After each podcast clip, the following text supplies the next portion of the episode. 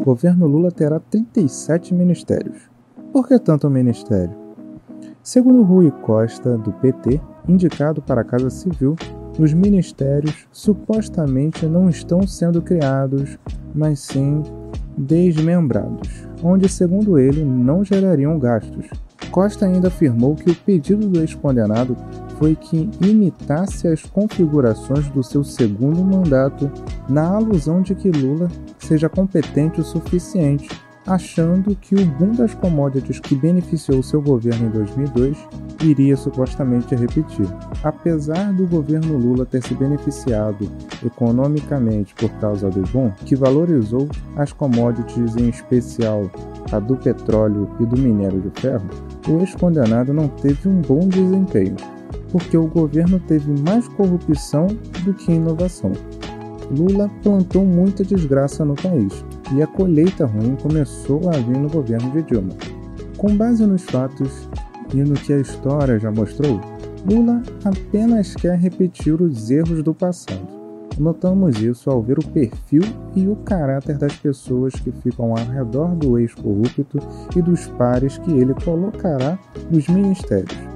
Teremos o infortúnio de alguns nomes como Rui Costa para a Casa Civil, o mesmo que foi alvo no inquérito no STJ por suspeita de estelionato, lavagem de dinheiro e fraude em licitação no caso dos respiradores que nunca receberam na pandemia o gasto de mais de 48 milhões por meio do consórcio Nordeste.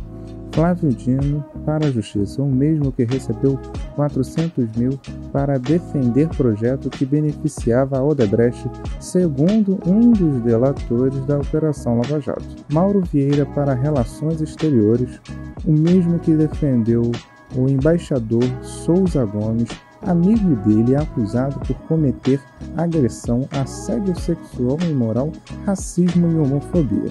Margarete Menezes para a Cultura a mesma que é acusada de dever mais de um milhão aos cofres públicos, segundo o TCU, alega que uma ONG de Menezes houve superfaturamento de compras, cotação fictícia de preços, contratação de serviços sem detalhamento do objeto e pagamento dos serviços que não foram realizados ou a pessoas vinculadas à administração pública. A ONG Associação Fábrica Cultural de Menezes teve financiamento do governo Lula em 2010. Luiz Marinho para o trabalho, o mesmo que foi condenado por neopotismo cruzado e por pagar propina para a empreiteira OAS.